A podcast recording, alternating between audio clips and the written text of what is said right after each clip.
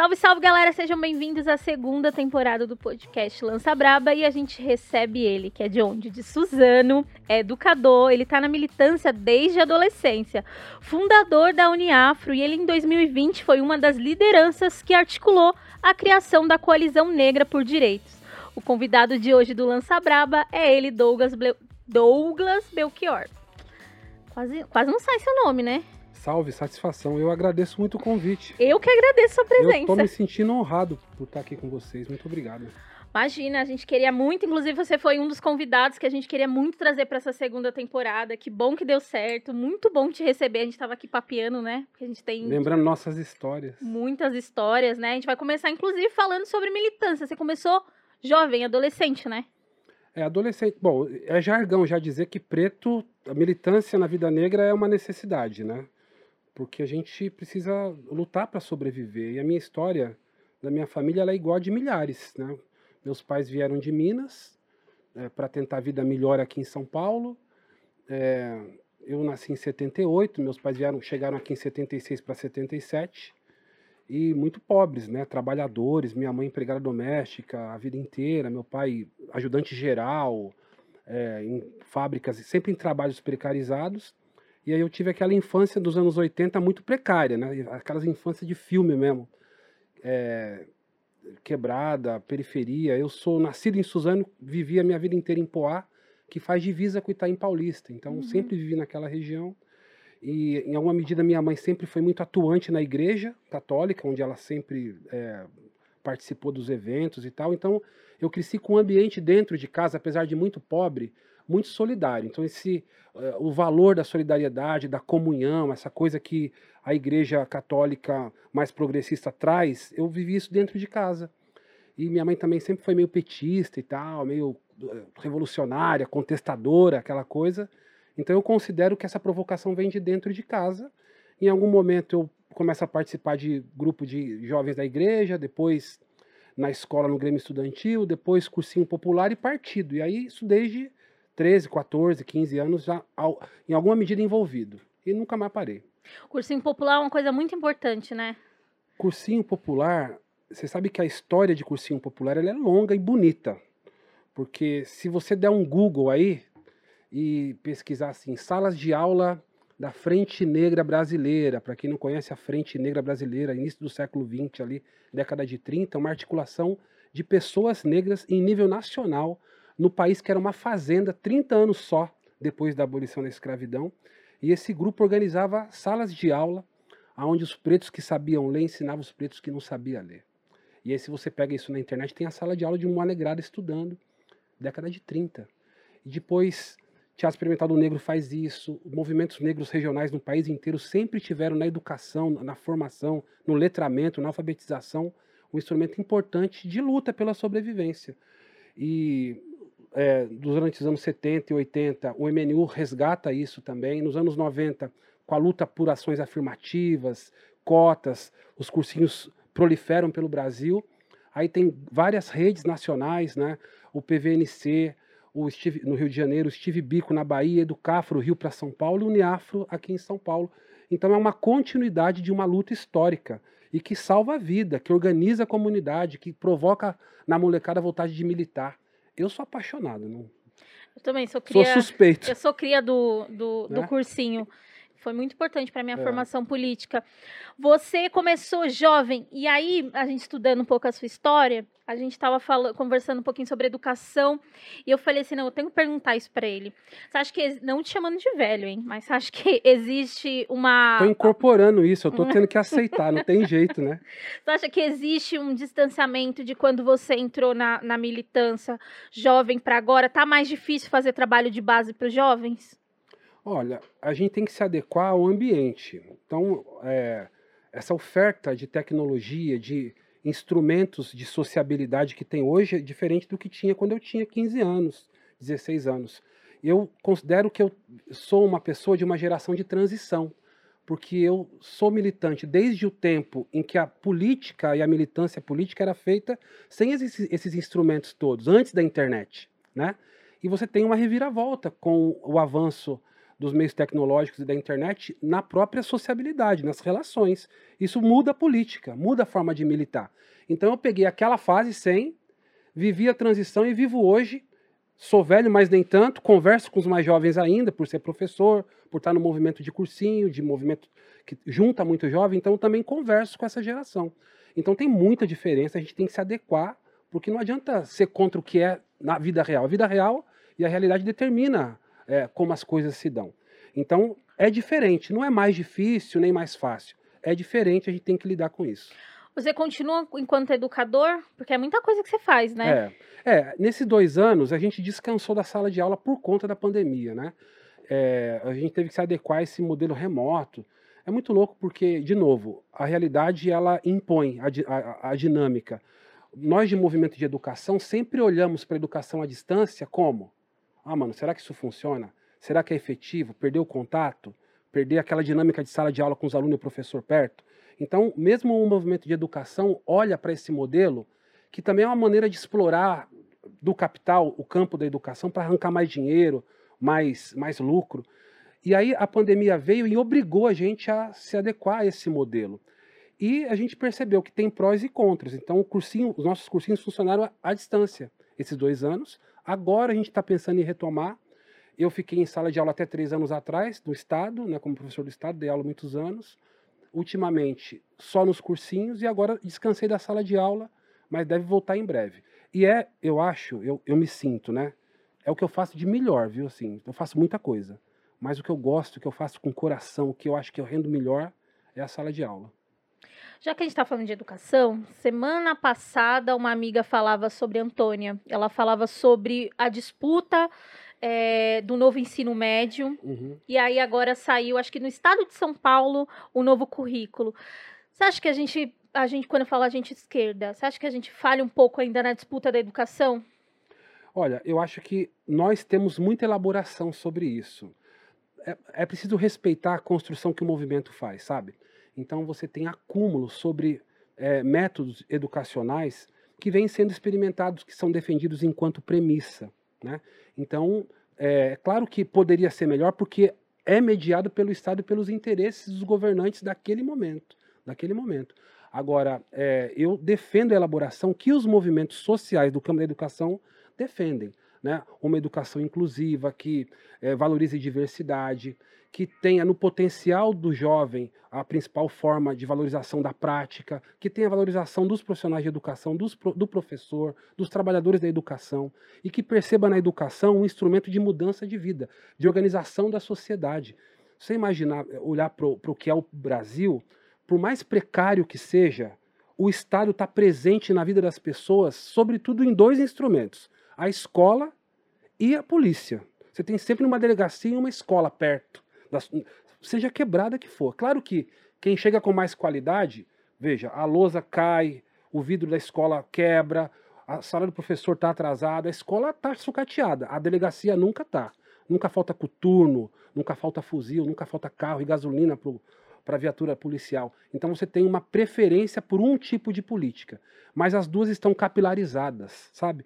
Então a escola, ela é, do meu ponto de vista, a maneira pela qual primeiro, a, o Estado chega oferecendo direitos para a sociedade. E isso é um poder enorme. Então, se você tem governos que valorizam isso, você faz mudanças drásticas né, na vida real das pessoas. Mesmo com toda a limitação que a gente viveu nos governos aí nos últimos 15 anos, é, isso. Você pega. O, o, é que o Brasil tem uma história triste de pouco investimento em educação e em direitos sociais como um todo. Então, você vai pegar os governos Lula, os dois e os governos da Dilma, e quando você compara com os momentos anteriores, você tem avanços escandalosos em índices de participação escolar, de acesso à universidade, de universalização da educação.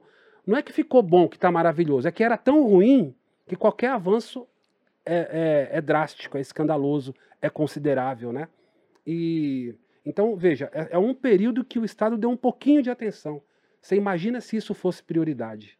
Mas você acha que na questão, por exemplo, da disputa é, do novo currículo, você acha que faltou mais organização nossa para conseguir barrar? Porque é isso, uma galera. A gente perdeu muito, né? É, eu acho que faltou é, articulação no momento em que as desgraças são muitas, porque na verdade é uma avalanche de retrocessos. E na educação foi mais um, né? E a gente não conseguiu barrar porque esses tipos de procedimento de alteração, eles dependem muito da ação do Estado e tem pouca interlocução. Você tem poucos momentos em que a sociedade civil pode é, bloquear a, a, a, dinâmica da mudança, porque são procedimentos é, organizados pelo próprio Estado.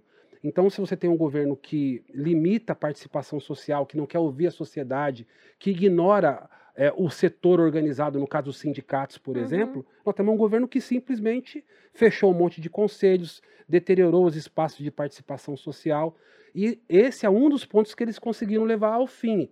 Né? Tem outros vários que eles não conseguiram ir até o fim, e menos mal para nós. Nesse a gente não conseguiu segurar.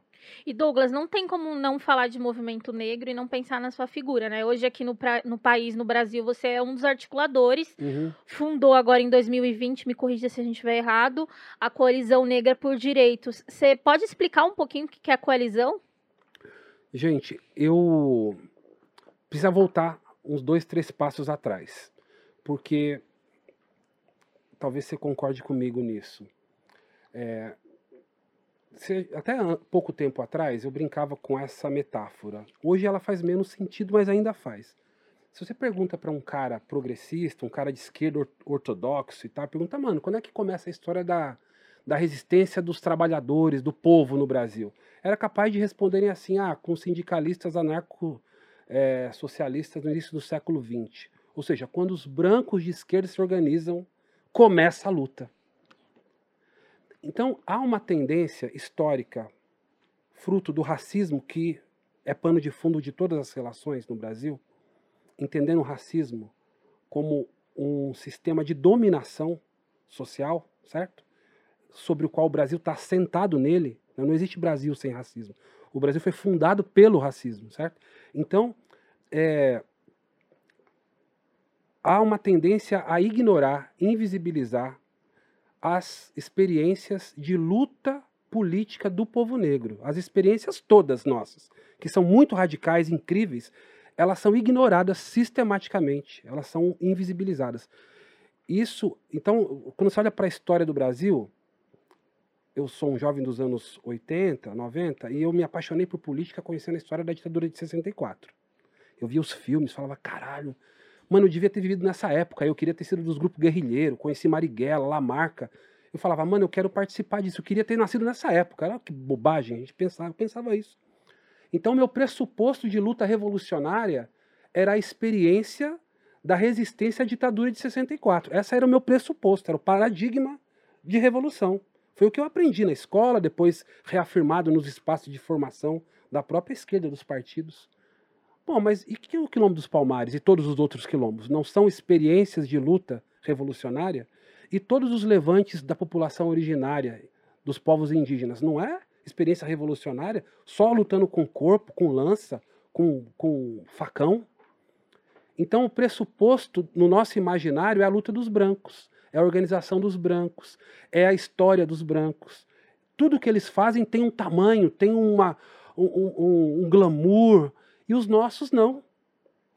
Mas os nossos são radicais é, ao quadrado, porque quando você olha para o campo progressista de esquerda, existe uma mescla de classe. Porque você pode ter, e a esquerda é composta por uma pequena faixa de trabalhadores organizados na esquerda, mas sobretudo de intelectuais, de acadêmicos, de estudiosos, de, de trabalhadores é, liberais, né?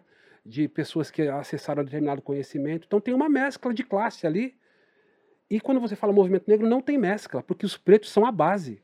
Então, o movimento radical, o mais radical movimento brasileiro é o dos negros, porque é feito pelo próprio povo que sofre, que está na base. Então, o movimento negro é essa experiência histórica secular. Secular. E quando acaba a escravidão formal, né, quando eles mudam o regime no Brasil, a gente tem organização institucional. Então, primeiro, rebelião negra, rebelião na senzala, rebelião por liberdade, isso é premente permanente em toda a história. Rebelião dos povos indígenas, premente permanente em toda a história. Não teve um dia com escravidão que não tenha tido rebelião. Porra, o que é mais revolucionário do que isso? Mas aí você tem a era da, da organização institucional, porque o Brasil muda, acaba a escravidão formal, o Brasil investe em se institucionalizar, você tem a formação da República. Então você tem um processo histórico acontecendo e o movimento vai, é, de alguma maneira, é, seguir né, esse, essa caminhada. Então você tem a Frente Negra Brasileira se organizando no início da década de 30 do século 20, que é uma organização de gente preta ex-escravizada, certo?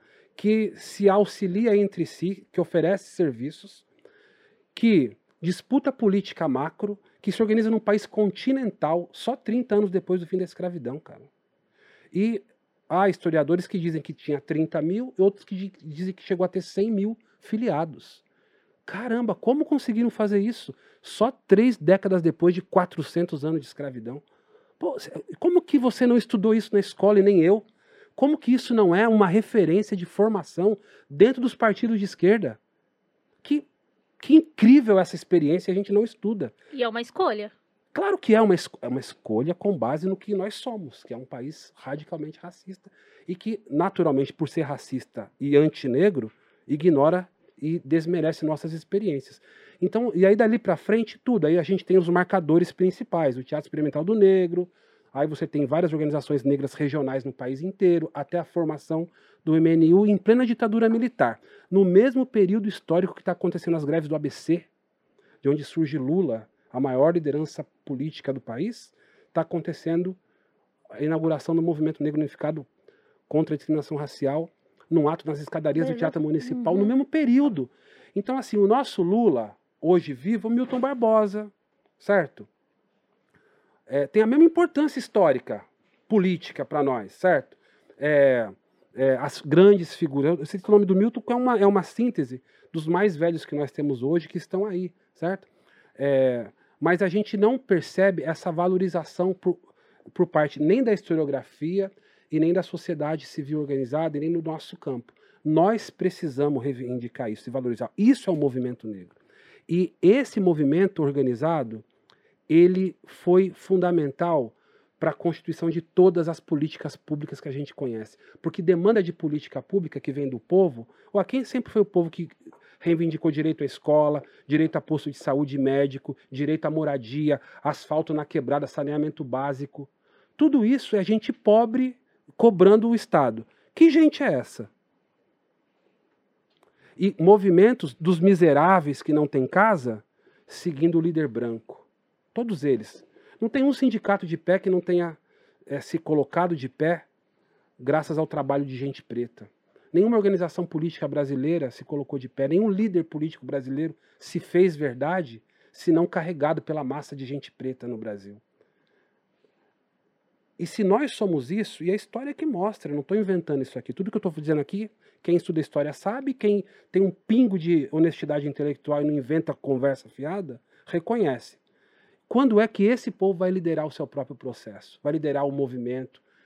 Vai ser dono da voz pública que leva para o mundo a reivindicação das dores que ele passa, sem intermediário. A coalizão, então, é a continuidade dessa história. Só isso. Não está inventando nada, não tem nada de novo. Assim. As principais lideranças da coalizão foram as mesmas que construíram a Marcha das Mulheres de 2015. Certo? É uma junção de, vários, de várias lideranças, de vários movimentos negros que atuam no, no país. No país. É, ela é a, a principal articulação que reúne movimentos negros no plural, porque nós somos plurais, certo? É, de diversos segmentos do campo de luta por direitos. Porque tem uma outra coisa acontecendo no Brasil, que é uma disputa pela narrativa do que é movimento negro, certo? Porque, assim, movimento negro de luta por direitos, como é que eu reconheço? Você me conhece de onde? Da rua. Da rua. Da rua. A gente estava numa festa, era uma Não, balada, era uma manifestação. Porrada. Porrada. Movimento negro é isso. Agora tem uma porção de, de novas experiências que você lembra dos, dos figuras fazendo reunião com banqueiro. Então, mano, de, entendeu? Você tem movimento no campo de luta por direitos.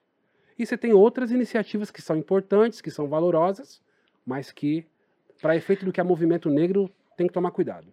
E, e, e é importante é, falar, falar sobre isso, porque ao mesmo tempo são exper experimentações que, agora sou eu, Andresa, que estou falando, é, são, para mim, chegam a ser hipócritas, né? E aí eu, Andresa Delgado, não tenho problema nenhum em falar, que para mim eu acho muito estranho, por exemplo, você ter uma, uma pessoa vitimada dentro de um supermercado e depois você chama uma bancada de pessoas negras e elas recebem um dinheiro, inclusive, maior que a, que a própria família da vítima. Então são, a gente precisa começar também a questionar um pouco essas experimentações aí, porque elas às vezes mais atrapalham do que ajudam, né? Mas isso sou eu, Andresa, que estou falando. Você está falando e eu estou endossando. Isso é muito grave. Como eu sou da história, eu sou apaixonado por história. Nada do que nós estamos vivendo é, é, é pouco, é pequeno. Nós estamos vivendo um momento de, de, mudanças históricas importantes, sabe? Que lá, quando tiver no livro de história, você vai estar tá virando a página para um novo capítulo.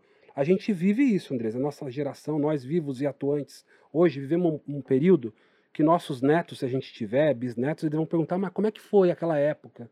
Né? Se era contra a favor do Bolsonaro, ele lutava contra a violência da polícia, pô, vocês não fizeram nada para acabar com aquela matança da polícia? Pô, o mercado foi lá e esquartejou o cara em, em rede nacional, espancou o cara até a morte, vocês não fizeram nada? Então, nós temos que escolher agora de que lado da história nós queremos estar. O que, que eu vou falar pro meu neto? Que eu fiz uma movimentação para limpar a barra da empresa racista que mata preto? Ou que eu estava do lado do movimento que denunciou isso aí? É, que foi fazer alusão a. Né? Então, mano, por favor. A encruzilhada. É. então, não, é, tem preço, viu? Você tá ligado? Tem preço. Mas nós temos que pagar esse preço por responsabilidade e por reconhecimento e respeito a quem veio antes da gente. Porque teve um monte de gente preta que dedicou a sua vida para construir o um movimento negro combativo e que enlouqueceu, que morreu pobre, largado, eh, sabe, esquecido, que as suas famílias ficaram à mercê do destino. Então nós temos Criminal, que honrar criminalizados, criminalizados também, né? presos. Então a gente precisa honrar essa história e escrever uma que dê orgulho para quem vier depois de nós. Sim, e você, você é uma pessoa que, ao mesmo tempo, eu sinto muito você agora, principalmente agora, é, construindo os movimentos sociais, né?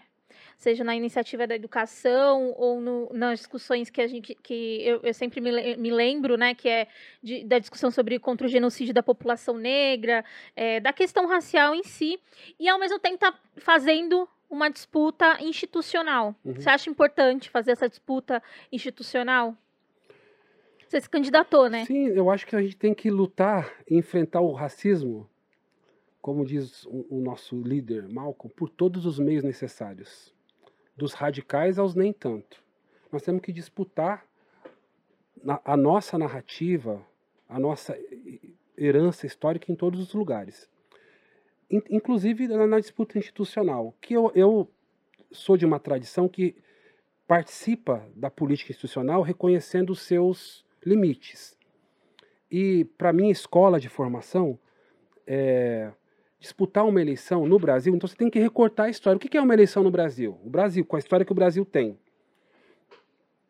ela, ela serve, sobretudo, como um momento de agitação e propaganda das ideias. Então eu sempre, eu disputei, eu fui candidato a vereador em Poá, eu nasci em Suzano, mas vivi em Poá a vida inteira, em 2012. Aí em 2014 eu fui candidato a deputado federal, fiquei suplente. Em 16 vereador na capital de São Paulo, já morando aqui.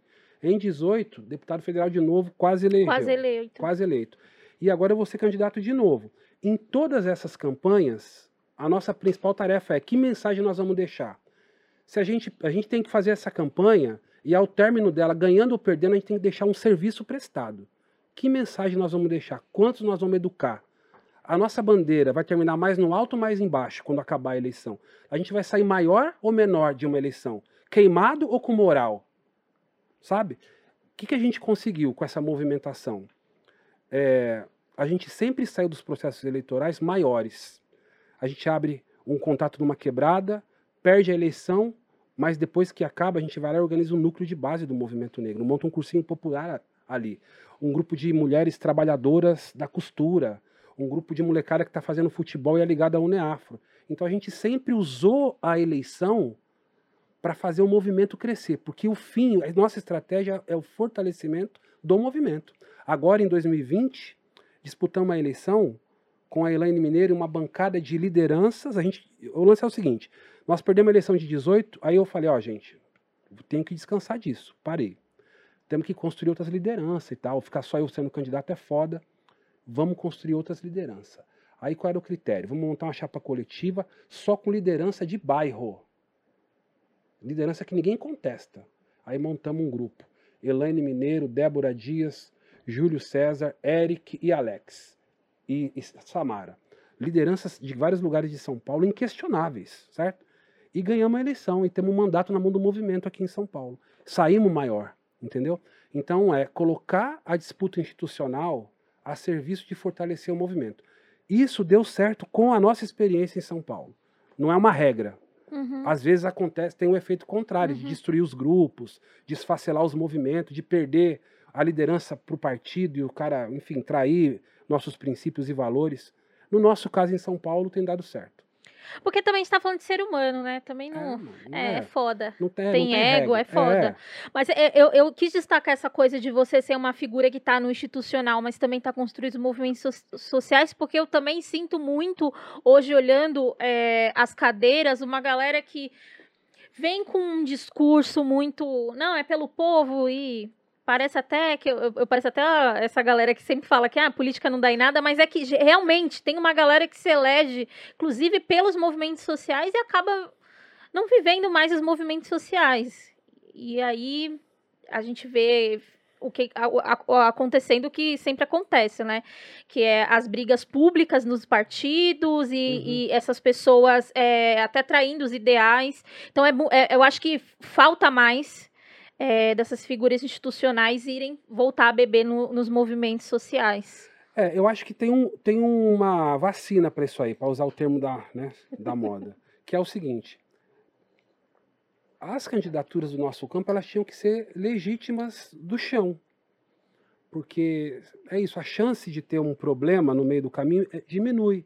Claro que tem. Você disse, somos seres humanos, temos ego, né, tem um monte de defeito, enfim, o importante é que lá no final, no, na equação, você fique com um saldo positivo de qualidades e de princípios e de ganhos e de avanços, apesar dos nossos defeitos e limitações. Então, você é, na luta institucional é importante valorizar o que é construído no barro, no chão, sabe? Hoje é, se, se confunde muito o que é figura pública com liderança política. Nós temos que tomar muito cuidado com isso, que nem toda figura pública é uma liderança política. Né? Da onde surgem essas figuras que, inclusive, vão disputar eleições com mais chance de ganhar, porque a internet é um território de disputa de opinião, de disputa de votos. Mas, sabe, a gente, eu costumo dizer o seguinte, que é, a gente valoriza grandes ícones da luta negra no mundo, tipo Nelson Mandela, Martin Luther King, né? Rosa Parks, Angela Davis, se essas figuras fossem hoje, elas estariam onde? Elas seriam uma figura de internet que do nada surgiram para o mundo com ideias bonitas, ou seriam aquelas que dedicam seu tempo à construção do movimento, muitas vezes com a luz apagada, sem ninguém ver, sem holofote da imprensa ou da rede social, sem, sabe? Porque essas figuras que são icônicas, todas elas gastaram um tempo da vida delas sentando a bunda em cadeira, gastando horas discutindo política, formando organizações, certo? O Nelson Mandela era de uma organização negra, ele era militante político de uma organização. E respeitando também as demandas internas, que era tipo, ó, a gente vai fazer isso, a gente vai fazer isso, é, não é eu vou fazer. Não é eu, não é da cabeça dele, sabe? Qual é o orgulho que eu carrego? Com tudo que é. Eu sou um cara, eu tenho um monte de defeitos, certo? Mas eu sou dirigido, entendeu? Assim, nada do que eu estou falando aqui para você eu pensei sozinho. Se eu falar uma bobagem aqui, eu estou arrebentado, elas vão me cobrar lá fora. E isso é importante. Eu tenho que dar satisfação da minha atuação. Porque eu fui é, eleito por um grupo para representar a voz coletiva desse grupo. Eu não estou aqui em meu nome. Então você tem valores na política que a gente não pode perder.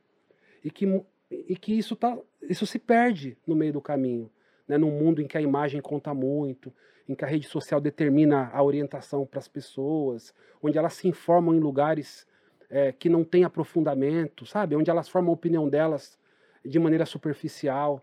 Então a gente valoriza isso. E as, as, as pessoas que eu sigo, que eu ouço, elas foram construídas no tempo. do movimento negro.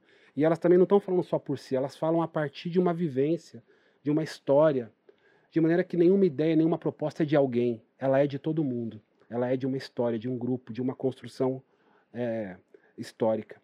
Isso eu acho a coisa mais bacana, mais valorosa e para a qual a gente tinha que chamar a atenção das pessoas, sabe?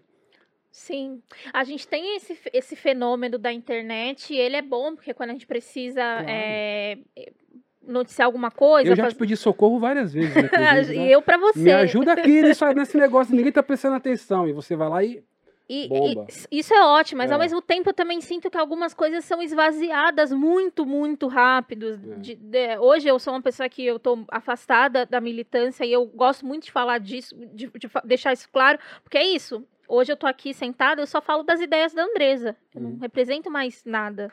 É só a Andresa. E isso é muito importante, né? Porque senão o que a Andresa falou aqui acaba virando o que outras pessoas falaram. É. É, e sei lá, às vezes estou fazendo um trabalho, preciso sentar com uma marca, e aí a marca, ou com uma pessoa, enfim, tá num outro lugar, e, e aí é, é, muito engraçado, porque a pessoa fala assim, ah, porque não é meu lugar de fala, e eu fico, do que, que você está falando, é. sabe? Então existe uma popularização, até dos nossos te de termos, de discussões que eu, que eu até boto fé, assim, são muito importantes, a gente precisa fazer interseccionalidade. Eu acredito em interseccionalidade. É. Só que a partir do momento que essas palavras e esses termos políticos são esvaziados, isso é muito muito perigoso. Uhum. Muito perigoso. Uhum. Porque tem uma galera que não faz a menor ideia, por exemplo, que a Angela Davis é marxista. Pois é. Como é importante conhecer a história para a gente não ficar replicando jargões vazios, né?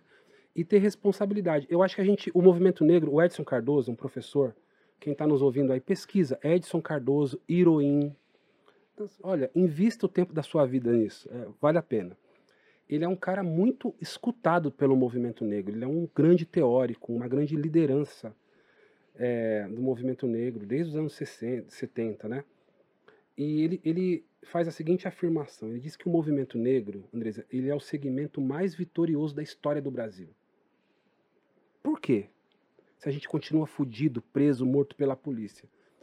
Aí ele responde: olha, contra tudo e contra todos, contra 400 anos de um processo de escravização e depois contra um Estado que dedica toda a energia contra nós, porque o principal monstro violador de direitos humanos no Brasil é o próprio Estado, contra a vontade desses, todos nós estamos aqui.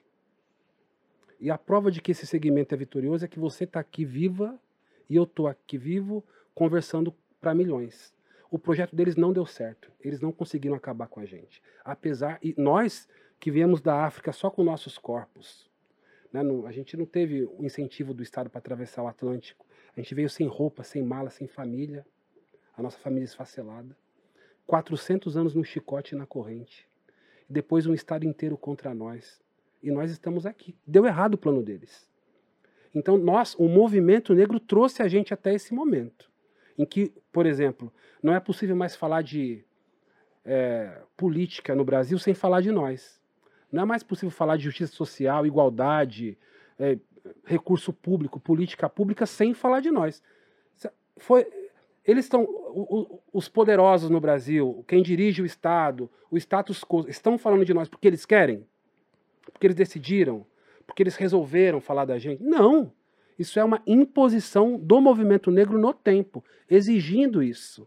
Então, quais foram os movimentos que exigiram que, ao discutir orçamento público, pensasse que era preciso política para a igualdade racial. Vamos perceber, vamos, vamos pesquisar quais, quais eram os grupos que durante décadas exigiram isso, tomando bala da polícia, porrada é, da cavalaria, gás de pimenta na cara. Esse movimento é que é responsável por esse momento que a gente está atravessando. E a gente confunde. Aí você tem um menino que conseguiu se formar na universidade, se formou médico, e ele, médico, de uma, fruto de uma política conquistada pelo movimento, vira estrela. Mas ele é o resultado do processo, ele é o resultado da política. Ele é a prova real de que o movimento tem razão. Mas aí ele, mas aí ele, aí o capital, o sistema, a mídia, percebendo que não tem aprofundamento político, que não entende a história, que não conhece o processo, alça ele a voz pública daquele segmento, daquele grupo. Mas o movimento que fez com que aquilo fosse possível é ignorado, é criminalizado, não tem espaço em imprensa nenhuma. Certo? Então, é, são armadilhas em que todo mundo cai, a gente cai o tempo todo. Então, acho que isso tem que ser observado, sabe? A gente está imerso em armadilhas. E ao mesmo tempo que a gente é vitorioso, entendeu? Porque se nós chegamos até aqui, foi por nossa própria conta. É isso que o Edson, por nossa própria conta. Será que ninguém nunca perguntou como é possível que esse povo, é, explorado como foi, violentado como foi, como é possível que eles tenham chegado até aqui? Será que ninguém se pergunta isso? Ninguém se pergunta dessa capacidade, dessa incrível habilidade, desse potencial? Como que eles chegaram até aqui? Então, é, o medo do, do, status quo dos brancos, das elites, é essa, porque eles sabem da, do, do, potencial. Primeiro que nós, inclusive. Por isso que eles copitam nossas lideranças o tempo todo, sabe? Oferece. Enfim, o Florestan dizia assim: que na luta política é, você precisa garantir de não, é, é, não se deixar ignorar. Ou seja, o trabalho que você faz tem que ser percebido. À medida em que ele é percebido, que não mais pode ser ignorado, não se deixar cooptar. Vão tentar te comprar, vão tentar levar você para o lado deles. Não se deixar cooptar. Quando eles tentam te comprar e você não está vendo o que, que eles fazem, não se deixar eliminar. Tentam te matar. Aí nessa hora você tem que usar a inteligência e recuar. Lutar sempre. São as orientações do Florestan. Então, nós chegamos no momento em que não é possível mais ignorar a gente. Então, vivemos um momento em que eles tentam nos comprar nos cooptar, levar eles para o discurso deles, levar eles para os interesses deles. E a nossa tarefa é não se deixar cooptar. Já diria o Racionais, né? Jogar uma lote no Rio de Merda e ver vários pular, né? Foda. E vamos voltar um pouquinho na, na sua história. Você começa no, você começa a militar adolescente. E em 2005 você entra para o PSOL. Um ano depois de fundação do partido?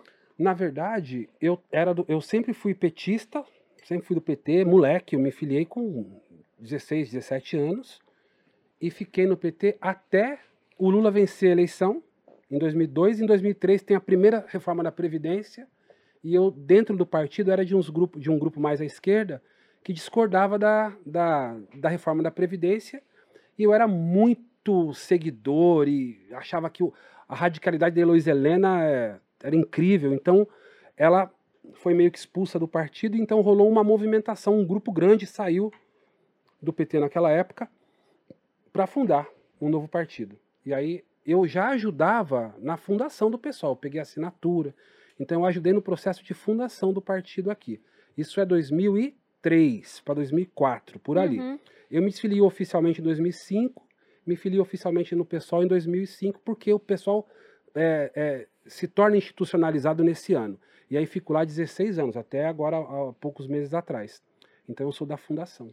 Da fundação. Da fundação. E, e, e, e Douglas, é, você trouxe uma discussão importantíssima, né? Que depois continuou sendo pautada, e eu, eu vi, inclusive, ser pautada agora também, que foi sobre o, a, a reserva né, do fundo eleitoral para pessoas negras. E foi assim, foi dividiu as opiniões. Eu, uhum. particularmente, não é porque eu tô na sua frente, porque se eu discordasse de você, eu falava na sua cara, Sim. mas eu concordo muito com a discussão que você trouxe e discordei muito das reações das pessoas, achei as pessoas muito apaixonadas é, e, e mais uma vez só se provou para mim também, né, na minha opinião, o quanto as pessoas elas, elas, elas falam da, muito da boca para fora o quanto a pauta negra ela é importante. Até ela é importante até a primeira página, uhum. quando chega na, na segunda a gente fica cheio de não me toque, ah, mas não, isso, não, isso não é o momento de falar sobre isso. Nunca é o momento de falar uhum, sobre isso. Uhum.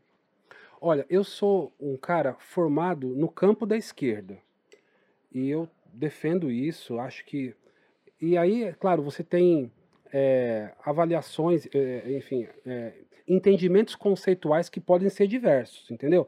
A esquerda é uma construção branca europeia, sem dúvida. Mas eu tenho essa influência e não há o que não há o que fazer. Você não consegue tirar de você o que te constitui, para bem e para mal, né?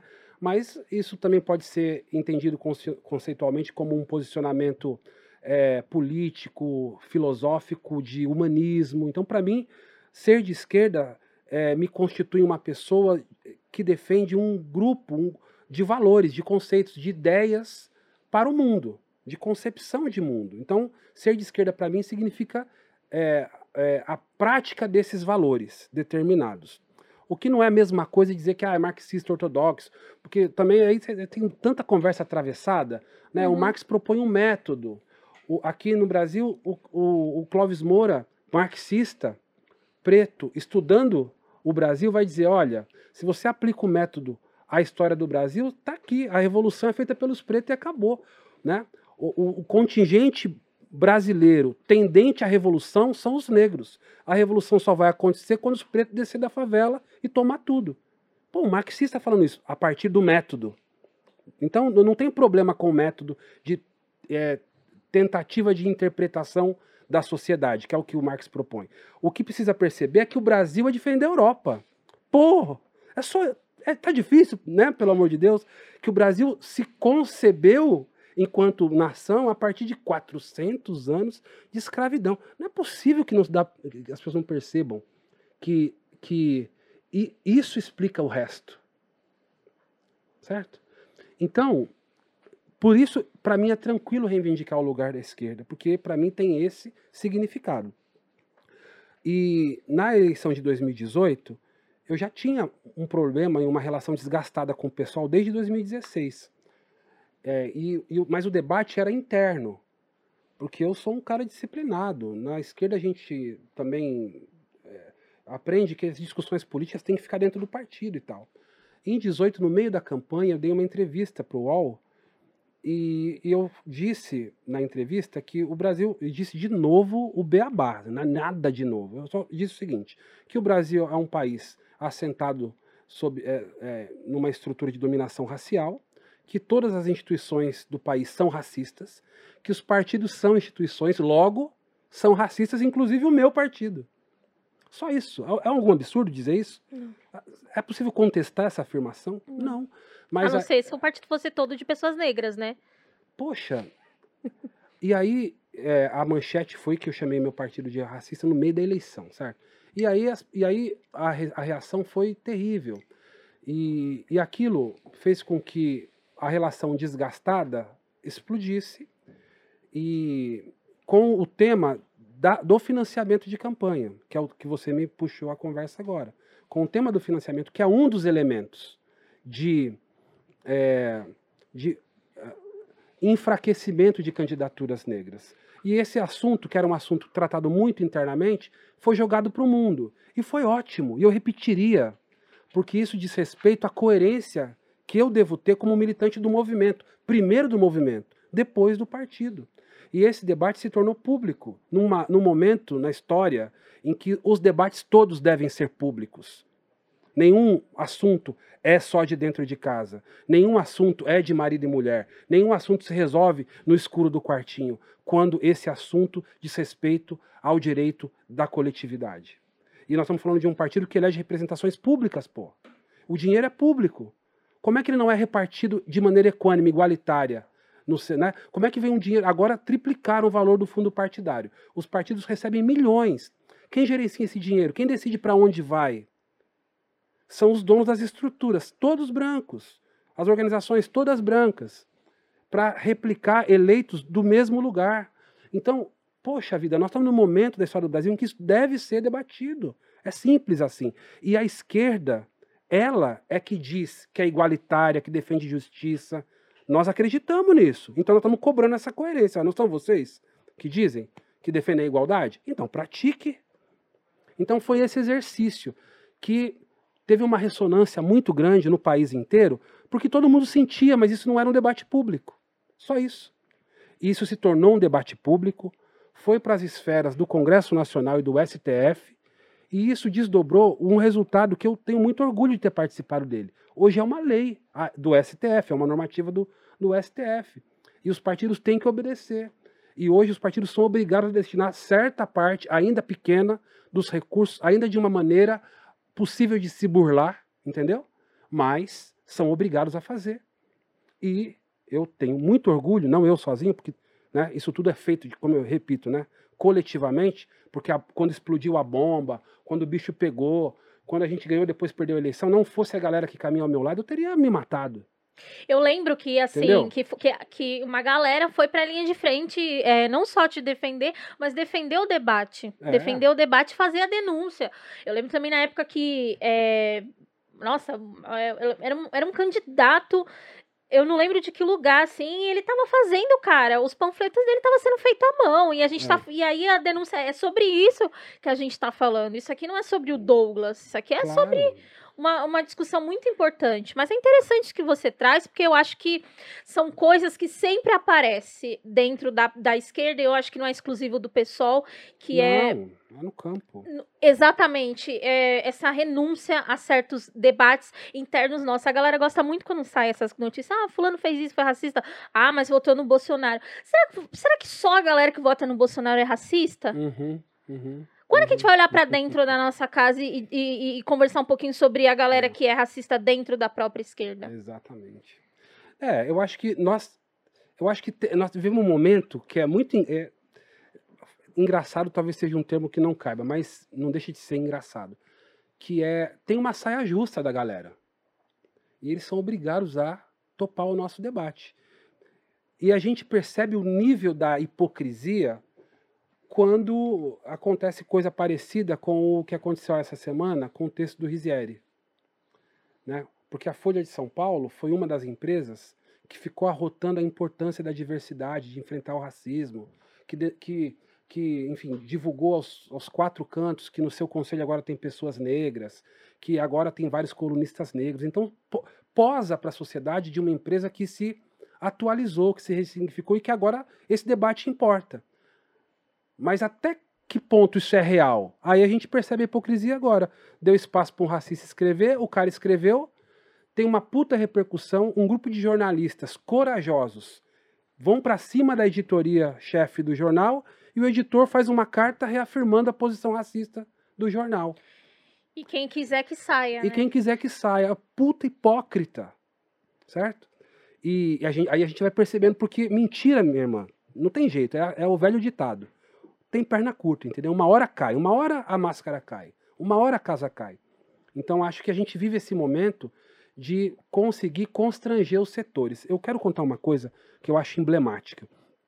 Quando aconteceu o brutal assassinato do George Floyd nos Estados Unidos, isso foi no, no meio do ano de 2020, 2020, né? isso. No meio do ano de 2020.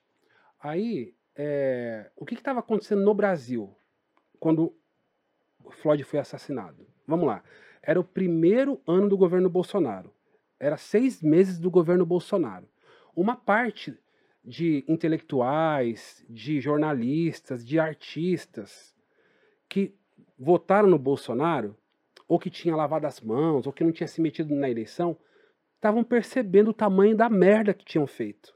Porque o Bolsonaro estava perseguindo jornalistas, explicitamente. Então, começou uma movimentação de construção de grandes frentes democráticas no Brasil. Grupos de classe média, de gente rica e tal, organizando é, lutas pela defesa da democracia, porque estamos aqui com um governo autoritário, né, antidemocrático, acusando o Bolsonaro. Beleza. É uma movimentação interessante? Claro que é. São democratas? Beleza. Aí morre George Floyd daquele jeito. A imprensa brasileira começa a cobrir de, né, de uma maneira inédita. Jornal Nacional, duas semanas sem parar falando disso. E aí, esses democratas começam a se, a se manifestar em solidariedade e em repulsa à violência racial nos Estados Unidos.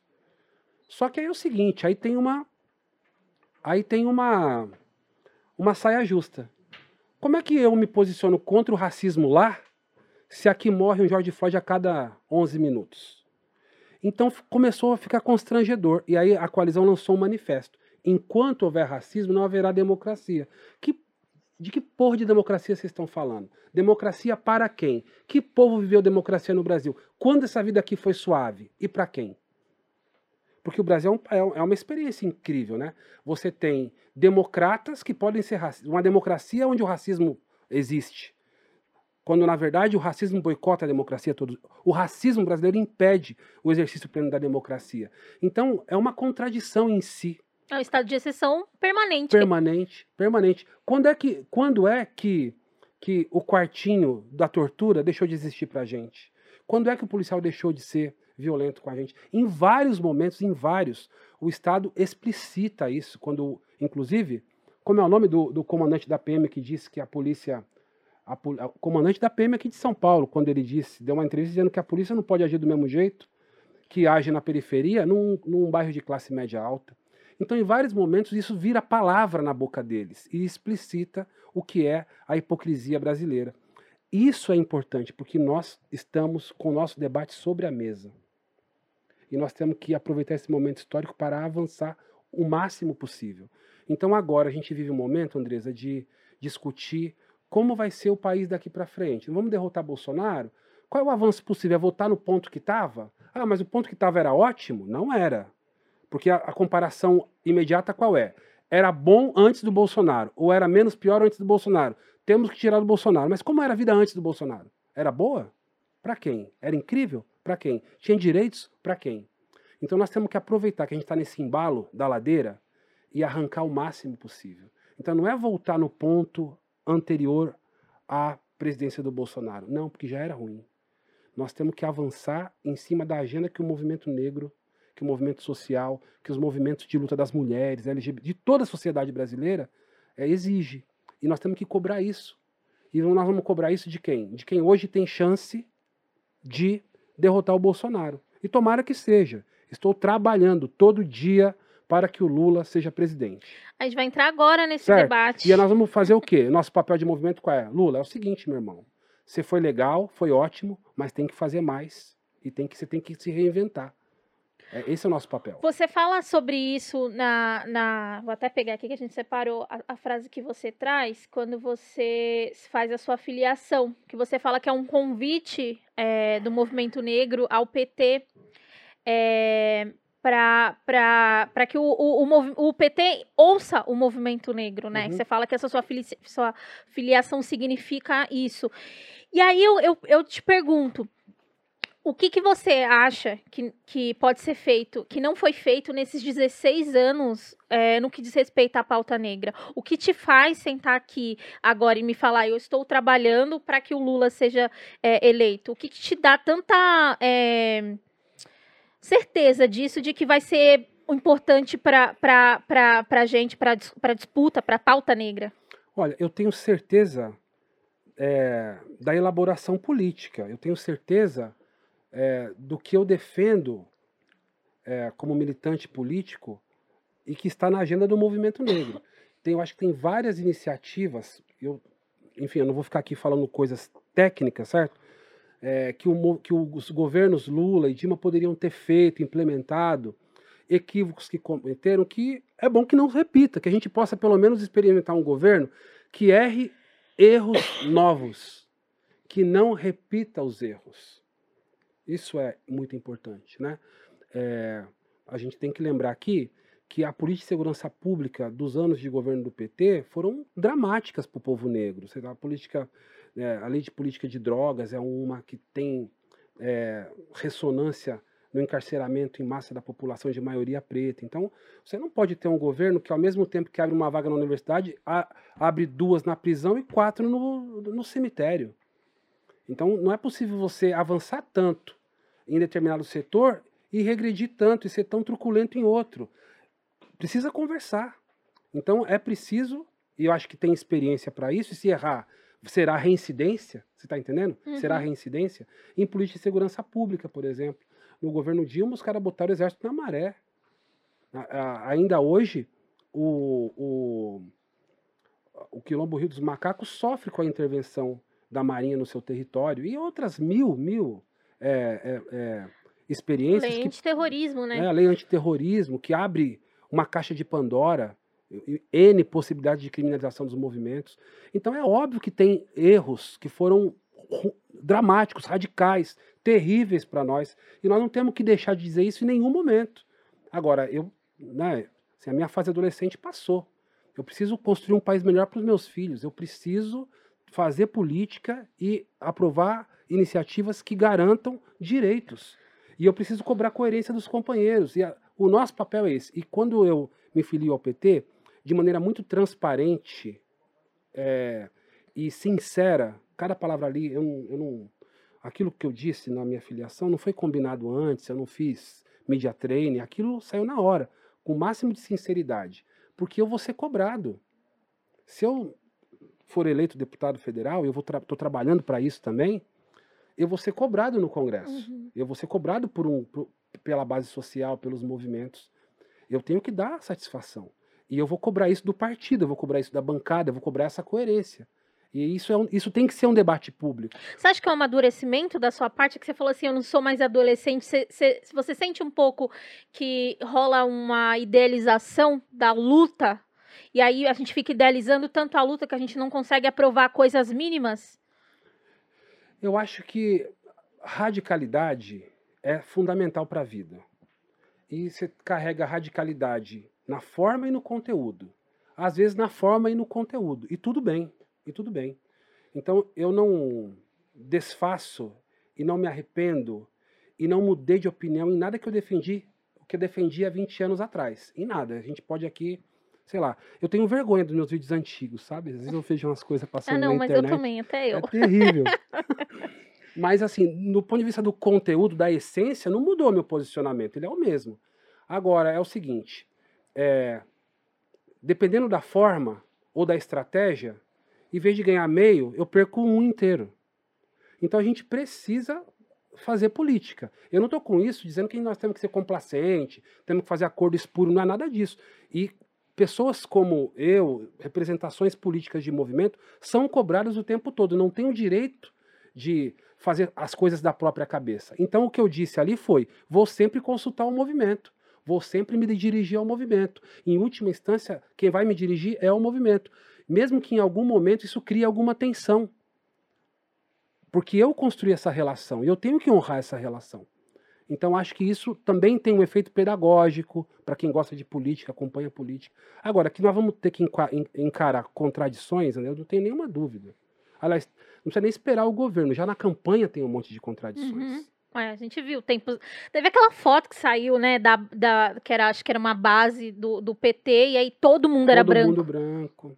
Não, então, isso é a realidade. Né? Às vezes eu, eu, gosto muito do Neto, né? O, o ex-jogador que tem programa na Bandeirantes, uhum. e ele. E é, eu não sabia disso, né? Depois eu fui descobrir que assim, o cara faz um, curso para narrador, e aí tem uma orientação que dá para o narrador de TV, que é diferente do rádio. O rádio o cara narra um monte de coisa, a bola tá no meio de campo, o cara fala que é quase gol, né? Então, porque você não tá vendo a imagem, então o cara floreia na narração e tal, para deixar mais emocionante. Na televisão, não, você tem a imagem. Então não adianta você falar uma coisa porque a pessoa tá vendo outra, né? e o Neto, às vezes, ele, ele, ele é daquele jeito dele, aí tem uma. Ele tá falando, ah, é porque o, o, lateral tá tomando bola nas costas, não sei o quê, e tá aí a moça bonita no estádio, e tá aí a mulher com a camisa amarela. E aí, ele, e aí, numa dessas passagens, tinha um cara vestido de Capitão América. Ele falou, tá aí Homem-Aranha. e ele errou, ele errou o herói, cara. Ele olhou para um cara fantasia de uma coisa e falou outra coisa. Por que eu tô falando isso? Porque não dá para brigar com a realidade. Qual é a verdade? A verdade é que a bancada federal do PT só tem homem branco. Acabou. Isso é verdade? É. O que vamos fazer para mudar isso? É uma contradição para um partido que quer mudar o Brasil, que se diz comprometido com as agendas. É feio. Então é. é, é feio. E eles sabem que é. Mas é isso, as estruturas, elas são difíceis. O pessoal é um partido mais jovem. Ele já nasce nesse ambiente outro, em que a formação de liderança se dá de outra maneira, em que a linguagem da tecnologia, da internet é parte da vida da atuação partidária. Você pega as redes sociais dos principais deputados do, do PT, são frágeis, são fracas, não tem é, muitos seguidores, não tem esse apelo todo. Uhum. Porque é outra, outra época, é outra geração, é outro jeito de fazer política que precisa se atualizar. E não dá para brigar com a realidade. Essa é a realidade. E nós temos que lidar com ela. E eu, eu então, que agora vim para o PT, muito mais, eu tenho que lidar com ela. Sim, e eu tenho uma provocação para trazer para você. Por que não fundar outro partido? Um partido só negro? que é o que uma galera tem tentado fazer. Ai, meu Deus, que assunto, hein, esse? então, vou dizer aqui algo que eu. Bom. Eu acho, aí eu, aí agora então peço licença para dizer uma coisa que nós não discutimos coletivamente. É uma impressão particular minha, tá? Não estou falando em nome de nenhum movimento agora. Eu tenho a impressão de que a gente não está maduro para um partido negro no Brasil. Ponto. Eu acho isso, que a gente não tem acúmulo de organização política para isso, nesse momento. Ah, vai ser possível um dia? Pode ser que sim. Pode ser que sim. Eu trabalho para isso? Eu sou militante dessa causa? Hoje não. Né? Hoje eu penso que o movimento social negro pode, deve e faz incidência nos partidos que defendem a agenda racial. Certo? Então vamos lá, eu sou candidato do movimento negro. Eu vou encho a boca para dizer isso porque é verdade. No PT. Eu vou citar outro nome aqui. O Wesley Teixeira é candidato do movimento negro. Ele vai ser candidato pelo PSB uhum. no Rio de Janeiro. Entendeu? A Vilma Reis é candidata lá na Bahia pelo PT. Assim como a gente tem o Matheus, que é vereador da capital de Porto Alegre, que será candidato a deputado federal pelo PSOL, do movimento negro. Se tem aqui alguns só. Uhum. E estão em partidos diferentes, mas a gente tem uma unidade na agenda, na luta. Boa. Entendeu? Então acho que essa, isso é uma atuação como se fosse um partido sobre os demais partidos. Com todo o respeito aos partidos, mas a gente se encontra num lugar que não é o partido para combinar as coisas. Certo? E a nossa atuação ela é conjunta. O que o Matheus defende no Rio Grande do Sul é o que eu defendo no, em São Paulo, é o que o Wesley defende no Rio, é o que a Vilma defende, a mesma agenda organizada pela Coalizão Negra por Direitos. E a nossa tarefa esse ano é eleger uma bancada do movimento negro. Não tem, assim, a, a, nós estamos brincando que é a bancada dos, dos, alvos, certo? Porque quem é o alvo da bancada ruralista? Os pretos, quilombola e o cacete. Quem é os alvos da bancada da bala? De novo da bancada da de novo. Os LGBTs, né? A gente tá vendo aí as travestis, as, as pessoas exa trans. Exato. Então nós temos que ter uma bancada dos alvos. Nós temos que ter uma bancada negra no Congresso Nacional. Temos que eleger 15, 20, 30 que juntos lá dentro vão fazer um efeito, vão fazer um trabalho. É isso. Não, acredito muito nisso que, você, nisso que você traz, porque a gente ainda está nesse momento da personificação, né? É. A gente tem esse problema aí na personificação na, na, na, política, mas acho que também não é uma questão só negra, né? Eu acho que a, a, existe uma personificação. Acho que o, o, tanto que a gente, inclusive, bota fé no Lula tem a ver com a personificação, é, né? É. E isso que eu vou votar nele aqui, né? Mas é, eu acho que é, é. importante eu, falar eu, disso. Eu falei, falei isso no encontro que tem um efeito Lula, né? A gente combina assim, o Lula vai vir aqui, vamos radicalizar, enquadrar o cara, falar tudo o que tem que falar e tal. Aí de repente o cara entra, a galera começa a chorar, começa a gritar, olê, olê, olê, olá, lula, e desmonta a galera. Nós temos uma relação, e é isso, é uma relação de afeto com a história do cara, com a imagem construída historicamente que é incrível. Não dá para negar. Vai, vai, negar isso? Claro que não.